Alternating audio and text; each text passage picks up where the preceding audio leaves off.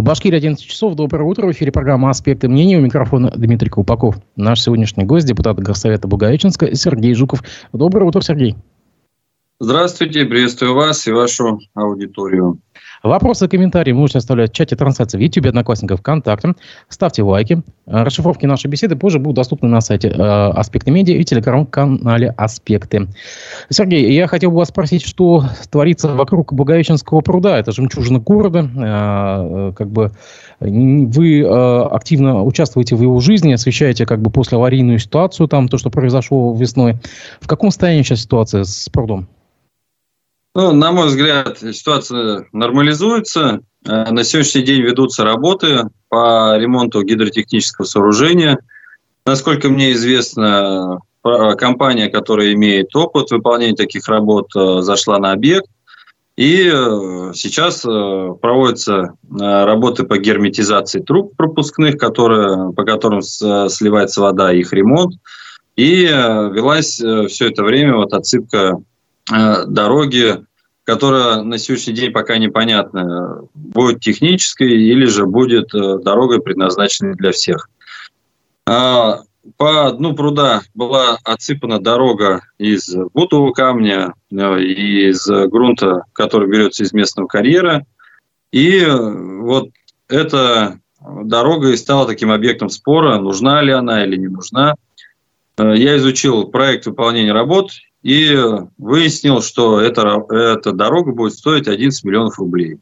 Конечно, в свою очередь обратился в адрес э, администрации главы республики, э, обратился в органы местного самоуправления с просьбой исключить из проекта э, строительство этой дороги но в э, процессе конкурсных процедур получил ответ о том, что уже ничего исключить нельзя, уже поздно, якобы ранее никто не обращался и тому подобное. Дорогу будем строить. Но волна возмущений была такой сильной, то есть в этот раз возмущался не только я один, но и э, жители, э, которые видели, что происходит, жители, которые оценили просто объективно эту обстановку. И было принято решение о том, чтобы часть работ из э, строительства этой дороги исключить. И тем самым э, ремонт, ну, по крайней мере, сами строительные работы вот этой объездной временной дороги стали значительно дешевле, что на сегодняшний день уже хорошо и говорит о том, что как ни крути, какой-то контакт все-таки у власти с населением есть. То есть дорога должна лежать прямо по дну пруда, я так понимаю?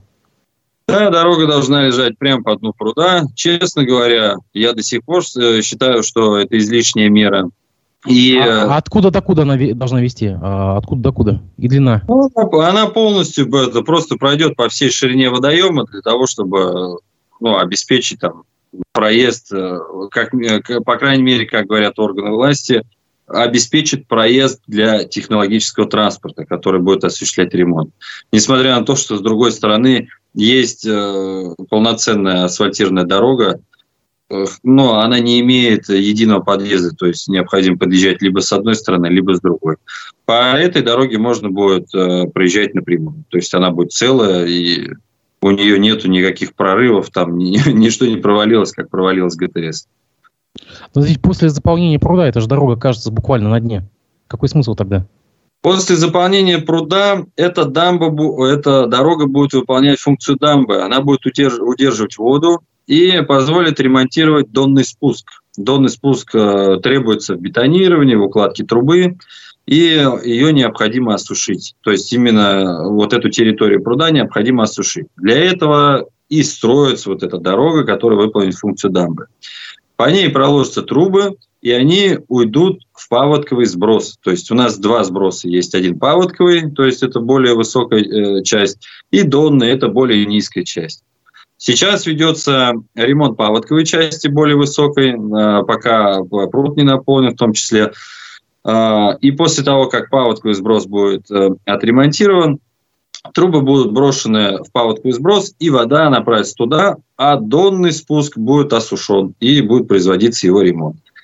И вот отсюда как бы и появляется сомнение о том, то, что к сожалению, грунт, э, который используется при отсыпке этой дороги, ну, я бы я не знаю, как его точно классифицировать, но это что-то типа суглинка с известковыми булыжниками, что ли. А, прочность, конечно, такая у него сомнительная. И, честно говоря, я боюсь, что когда уровень воды в водоеме наполнится, то ну, дорога однозначно подмокнет. И как вот этот грунт будет себя вести, когда будет по нему ездить техника, это, конечно, большой вопрос. А самый большой вопрос, который интересует лично меня, и даже учитывая то, то что чиновники лично, допустим, я в личных разговорах уверяли о том, то, что все это без проблем уберется, я на сегодняшний день не, не поверю до, до тех пор, пока не увижу, что эту дорогу уберут. Она насыпана прям э, в толстый слой ила, она утрамбована, и все это будет убираться не сегодня, когда на улице серьезная жара стоит, а она будет убираться осенью. Ну, я думаю, что в ноябре месяце. Ну, мы все прекрасно представляем, да, что такое ноябрь месяц у нас в России – Вероятнее всего, это будут дожди, это еще будет не совсем отрицательная температура. Э, заморозков может и вообще не быть.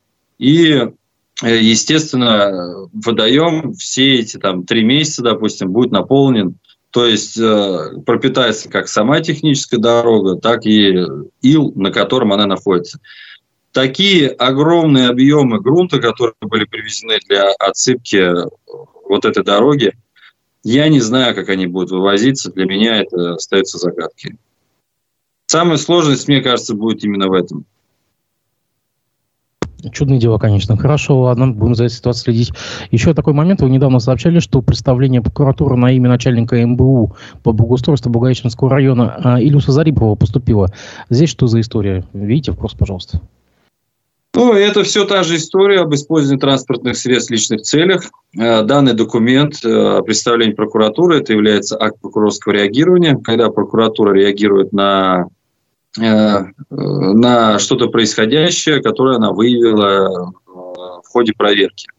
Прокуратура, по-моему, заявление проверяла, проверяла поездки главы администрации и директора МБУ по управлению благоустройства Благовещенского района. И если почитать документ э, прокуратуры, то можно увидеть, что достаточно четко написано о том, то, что транспортное средство передвигалось без путевого листа, например, там в городе, по-моему, Туймазы и Белебей, э, что транспортное средство по документам передвигалось, а по-настоящему никуда не передвигалось. При этом бензин был списан что транспортное средство ежедневно осуществляло выезды за территорию муниципального образования. То есть э, э, в документе описаны такие факты, которые невозможно оправдать э, даже принятием нормативных правовых актов или же каких-то решений или постановлений, как это было сделано, например, в администрации муниципального района.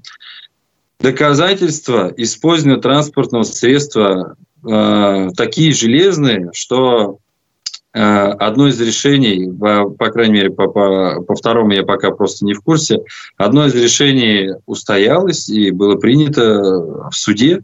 То есть в суде в отношении руководителя МБУ по благоустройству э, было вынесено решение по статье 19.1 самоуправства. Вот и все.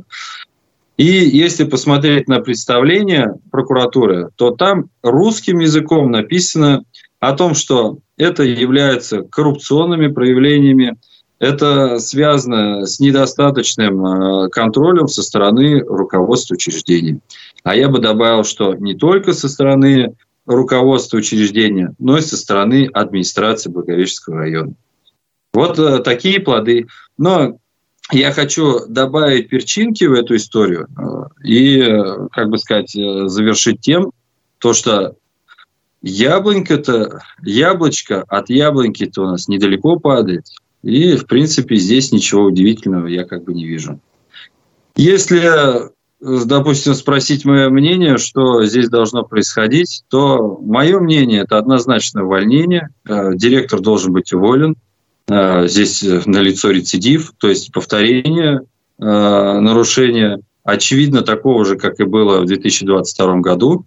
И учитывая то, что проявления являются, считаются и классифицируются как коррупционные, ну, я считаю, что учредитель, то есть администрация Благовещенского района, должна принимать решение об увольнении таких чиновников. То есть, подытожим, получается, господин Зарипов получил э, два представления по 19.1. Да. А какая машина у него? Что он Лада использует? Веста. Лада Веста. Лада Веста служебная, получается, да? А вот у господина Голова? А у господина Голова по непонятной мне причине до сих пор, и, честно говоря, мне возникает вопрос, почему это никого, кроме меня, не интересует. У господина Голова у нас две служебные машины. Одна служебная машина – это Land Cruiser Prado, но она не совсем свежая, конечно. А вторая – это Renault Arcana. Она была приобретена практически сразу после его прихода в район в качестве главы администрации. И, честно говоря, на тот момент мне уже было непонятно, почему при наличии служебного транспортного средства, ну, достаточно хорошего джипа дорогого, он покупает еще один, но более дешевый. Ну что ж, хорошо. Что с домами с аварийной вентиляцией? Как изменилась за месяц там ситуация? Я напомню, что в Благовещенске несколько домов было отключено от газа. Такая же один в один история, как э, э, в Уфе произошла. Однако в Уфе, если нашли средства для ремонта вентиляции, насколько я помню, какие-то деньги были выделены из бюджета республики. А что в Благовещенске? Ну, средств, естественно, ожидаемо никто не нашел. А, так или иначе, конечно, ситуация подключилась в том числе и прокуратура. Прокуратура принимает непосредственное участие в этой истории. Э, с жителями в многоквартирных домах, по крайней мере, как э, пишут из официальных ответов, и некоторые жители многоквартирных домов пишут в личных сообщениях, работы проводятся, ой, работа проводится, проводятся собрания с жителями, на которых э, людям объясняется, что необходимо сделать, представлены варианты управляющих компаний, которые могут выполнить этот ремонт. И, ну, что самое хорошее, конечно, но не блестящее в этой истории – то, что начались, э, нашлись организации, которые выполнят эти работы за 14 тысяч рублей, что, в принципе, ну, является, условно говоря, приемлемой суммой. 14 тысяч за весь дом или на одну квартиру? За одну квартиру, да. За одну квартиру. И, э, ну, здесь опять же палка о двух концах. Дело в том, то, что э, чем ниже стоимость выполнения работ, тем меньше срок гарантии на эти работы, и тем меньше срок до следующего ремонта. То есть э, а сколько домов на данный момент отключено от газа и, соответственно, не имеют горячей воды, поскольку они э, э, с квартирными э, отопителями, получается, да, с котлами? Да, честно говоря, за, за весь город я, конечно, сказать, сказать не могу, но я думаю, что это приблизительно 10 домов, наверное, может быть, чуть больше источник ремонта, кто будет оплачивать этот ремонт? То есть жители должны сами? Ну, а кто у нас может, кроме жителей, кроме их кошелька и их карманов, оплачивать ремонт? На сегодняшний день даже там э, внесены уже изменения в нормативно-правовую базу. Э, обязанность э, по содержанию дымоходов была э, внесена и, естественно, как сказать, грубо говоря, повешена на жителей Э, многоквартирных домов. То есть э, теперь здесь пробел законодательный э, этот устранили. И ну, теперь, наверное, следующим шагом должно быть от Государственного собрания Крултай. Но я думаю, что в этом, по крайней мере, электоральном цикле мы этого не увидим.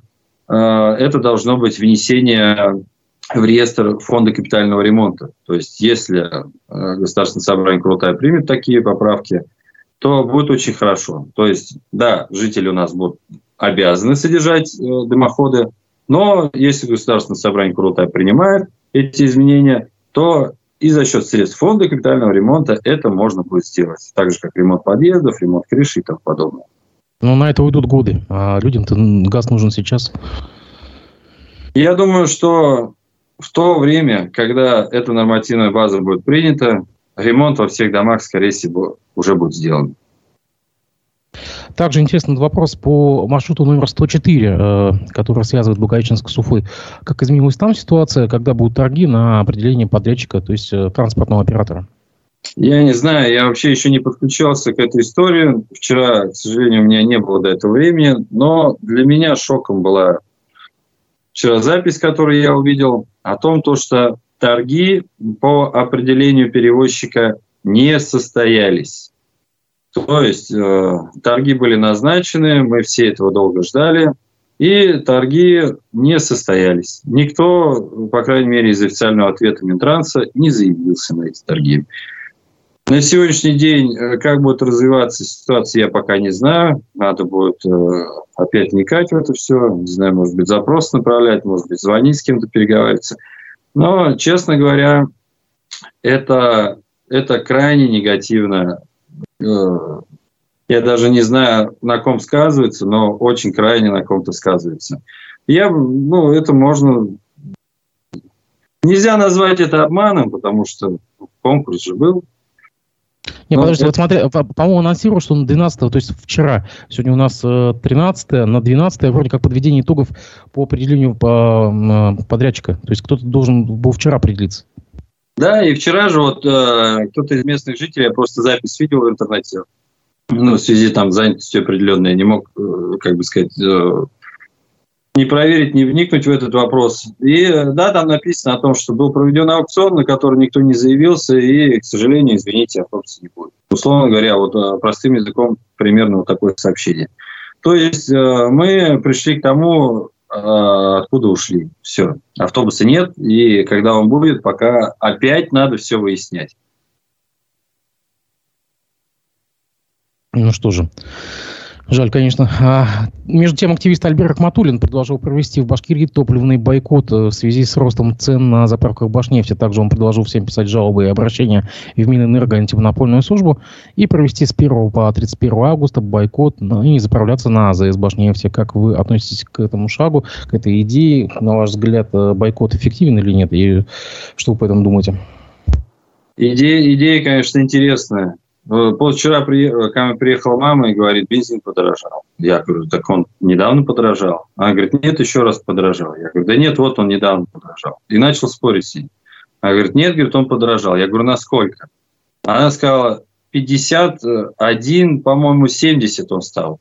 Я говорю, стоп, это не может быть такое. Я говорю, вот он был 50-50. Я говорю, на рубль, что ли, подорожал?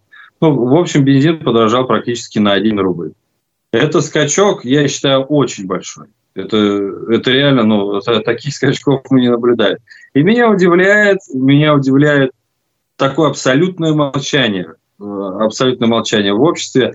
Я помню подорожание бензина в прошлом году, так это были такие катастрофические истерики э, в интернете, по крайней мере.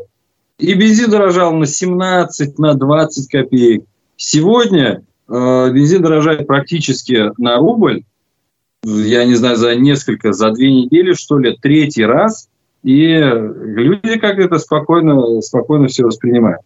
Если брать относительно бойкота, который предлагает Рахматуллин, тема, конечно, интересная.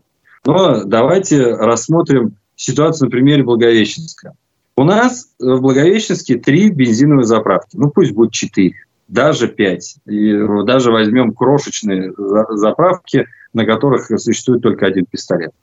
Две заправки из пяти Башнефти. Три заправки являются частными. И эти три заправки частные покупают бензин. Где? В Башнефти. Что мы можем здесь сделать? Как мы можем бойкотировать эти заправки, даже если мы придем э, к общему мнению с Альбертом Рахматуллиным? Ну, это же абсолютно бессмысленно.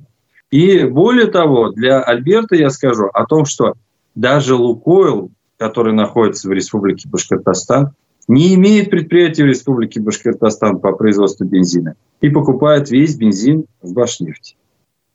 Все. Ну, а все-таки что делать? Может быть, все-таки писать в УФАС, действительно? Да, хороший, э, хороший, э, как сказать, э, хороший шаг писать в УФАС. Но этого делать никто не будет. И все. Никому, никому на сегодняшний день, на данный момент не надо многочисленные жалобы до тех пор, пока это не затронет его. Но, к сожалению, так наше общество устроено. Да, как бы, вот если бы бензин стал, может быть, 90 рублей в одночасье, то, может быть, люди бы начали писать.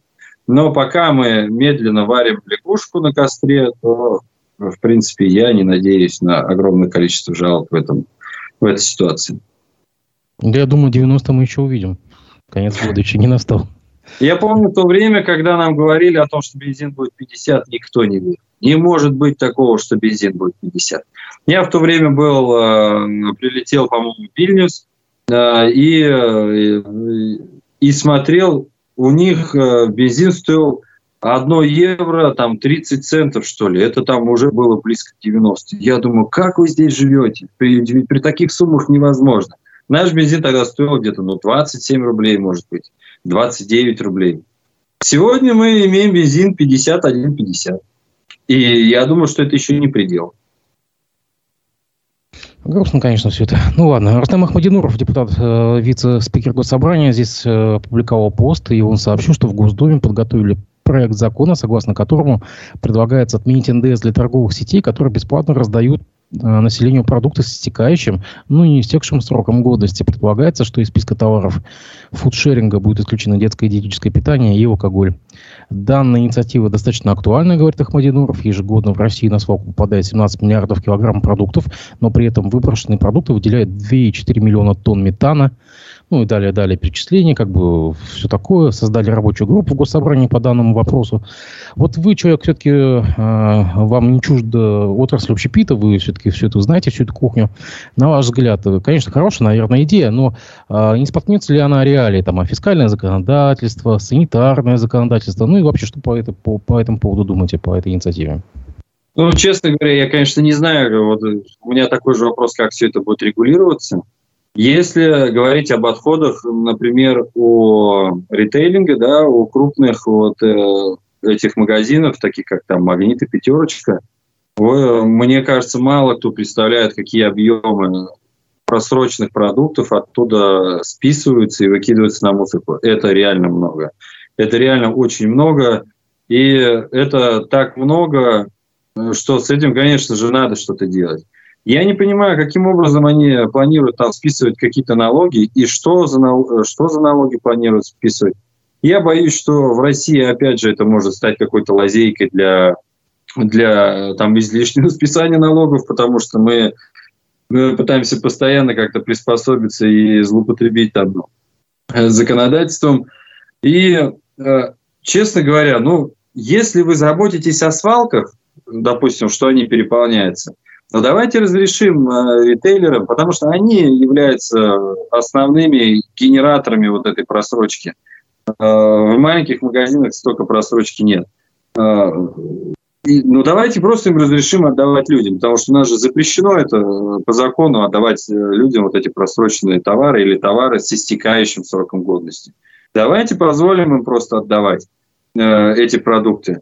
Э, давайте как-то зарегулируем вот эту передачу саму. Но списывать налоги, э, э, что, для чего это делать? Облегчить э, жизнь ритейлера? Я не думаю, что она там такая сложная. Стимулировать его к отдаче этих продуктов нуждающимся, но они как бы, они и так их отдают. Они и так их либо отдают, либо выкидывают. То есть отдают они их в серой зоне, потому что закон не позволяет, но они отдают. А, выкидывают они их и все так же несут эти убытки. То есть э, вводим мы для них послабление или не вводим. То есть это э, как бы ситуацию особо не меняет. Зачем вводить им какие-то послабления, когда надо просто зарегулировать саму отдачу, если мы заботимся именно о помойках. Если мы заботимся о людях, то э, регуляция вот этого процесса передачи продуктов с истекающим сроком годности, она также поможет и людям. Вот и все. Ну, здесь, по-моему, лукавство какое-то. Что на условной пачке кефира, который, у которой истекает срок годности, почему нельзя просто поставить ценник в 10 рублей, и ее заберут буквально через полминуты? Хорошо, да, тоже, тоже хороший момент. Я не понимаю, почему так не делают. Э, это уже как бы вопрос больше, наверное, к ритейлу. Ну, да, да. И опять же, 8 лет давили на свалках э, польские яблоки и французские сыры, и никого метаны и углекислый газ не волновало. А здесь что-то, да, феерично, конечно. Нет, ну, честно говоря, там отходы реально очень большие. То есть а, огромное количество отходов, то есть, ну, вот этих продуктов с истекающим сроком годности. Это ежедневные тележки просто э, с продуктами, которые теоретически еще можно употреблять пищу, да. Между тем, 24 июня, когда ЧВК «Вагнер» двинулась в сторону Москвы, россияне купили иностранные валюты почти на 7 миллиардов рублей, даже с хвостиком. как бы вы не ударились в панику? И что, кстати, вы подумали в тот момент, когда 24 июня шли колонны зэков на столицу нашей Родины? Я из тех, из тех людей, которые э, не боятся и не воспринимают э, вероятность, высокую вероятность распада нашей страны. Я из тех людей, кто адекватно оценивает возможные угрозы извне, но изнутри э, это, как бы сказать, дело в том, что такие процессы, они всегда управляемые, власть в наше время абсолютно незыблема, а, силовые структуры, силовые ведомства выстроены таким кольцом, что, на мой взгляд, переворот или что-то вроде в виде революции может произойти только по решению самой власти, э, тех же самых элит, которые для меня это одно и то же самое, что и власти. И э, это может быть общее, общепринятое решение, которое, которое просто будет э, реализоваться в жизни. Вот и все. Когда Вагнер шел э, там э, в сторону Москвы, честно говоря, я был тоже напряжен. Но, естественно, я не покупал никакую валюту, я просто пошел в кино. Э, в тот день я пошел смотреть кино. И вместе с кино, которое я смотрел в кинотеатре, я смотрел за кино, которое наблюдалось там в телеграм-каналах, где-то в интернете и тому подобное. Честно говоря, мне кажется, а, Вагнер себя еще покажет. Пусть это будет называться не Вагнер. И я думаю, что все у нас будет хорошо. То есть вы считаете, допускаете повторный такой сценарий? Нет, сам по себе сценарий такой не допускаю. То есть э, транзит власти, допустим, да, или какой-то, какая-то революция. Я вообще не вижу смысла революцию устраивать в, в России. Э, на сегодняшний день революционеров-то нету. Если посмотреть на Пригожина, то он же ну, часть той же системы, против которой якобы он шел. То есть, э, ну, где, где там э, противоборство сторон? Эм, ведь э, у нас, как это нам называется, когда один класс подавляет другой класс, допустим, но здесь один и тот же класс как бы занимался просто выяснением каких-то отношений. А вот мы сейчас наблюдаем по федеральному телевизору кадры там обысков его роскошной резиденции, там э, валюта, паспорта, вот эти предметы роскоши. Вам не кажется, что у вас сейчас пытается э, очернить э, Пригожина, таким э, показывая, что он просто банальный олигарх? Хотя до этого он там себя представлял бессеребренником, там, э, бойцом, там, э, за, а, отцом, так сказать, солдат. А сейчас, смотрите, вот у него все, всего, всего вдоволь, всего тут и, и пачки с миллиардами, и газели тут с деньгами набитые. Вот такой Хорошо, вот... ну, да, пусть у него есть там огромное количество денег, э, золота и тому подобное. Ну, а кто ему при этом оста... мешает остаться человеком? Может быть, может быть, он очень хороший человек. Он такой же как бы земной, но по нему же видно, по крайней мере, что он э, как бы там не с серебряной ложкой во рту, да, он, по нему видно, что он не интеллигент. Обычный человек, там, обычный мужлан, мужик, там, дворовый какой-то, я не знаю, обычный бандит. Ну и вот есть у него там КАМАЗ этих денег. Ну, а он был бандитом, бандитом и остается. Или же там обычным там рубаха парень, да, или как его можно назвать. Я не знаю, все, что против него ведется, это, конечно, сейчас э, информационная такая кампания, да, информационная война направлена против него. Но я все равно из тех людей, которые считают, что это классная история, э, классная история, которая придет э, к классному финалу. И я из тех, кто считает, что Россия все равно придет к победе. И победа не за горами. Ну и, наверное, за финалем э, наш сегодняшний эфир такой темой. ГИБДД Башкирии запустила бот в Телеграме по приему сообщений с дорог.